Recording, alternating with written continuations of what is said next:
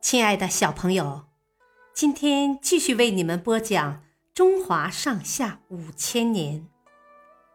今天播讲的故事是后羿夺权。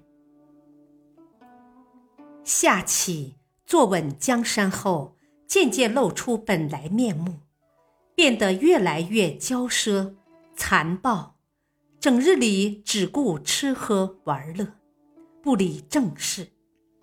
启去世后，他的长子太康继承了王位。可是太康也十分昏庸，只知道骑马打猎，把国家大事抛在了脑后。启和太康都不问朝政，昏庸腐败，使得百姓们的生活苦不堪言。这时候，黄河下游。一个名叫有穷氏的东夷部落正悄悄兴盛起来。有穷氏的人非常善于射箭。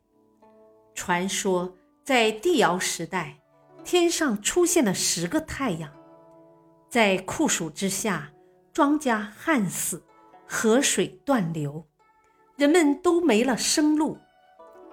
当时有穷氏的首领名叫后羿。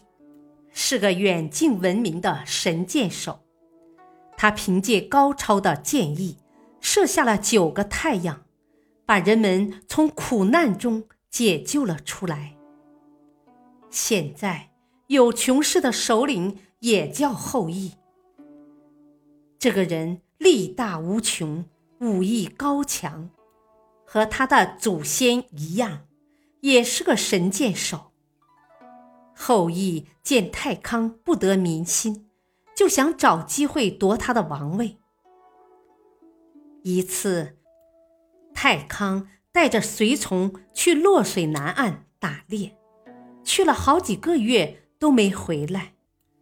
后羿就乘机攻进了都城，还派兵守住洛水北岸，不让太康回来。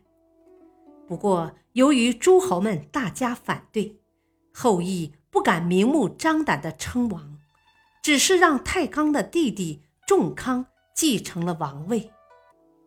但仲康只是个名义上的大王，实权还是牢牢掌握在后羿手中。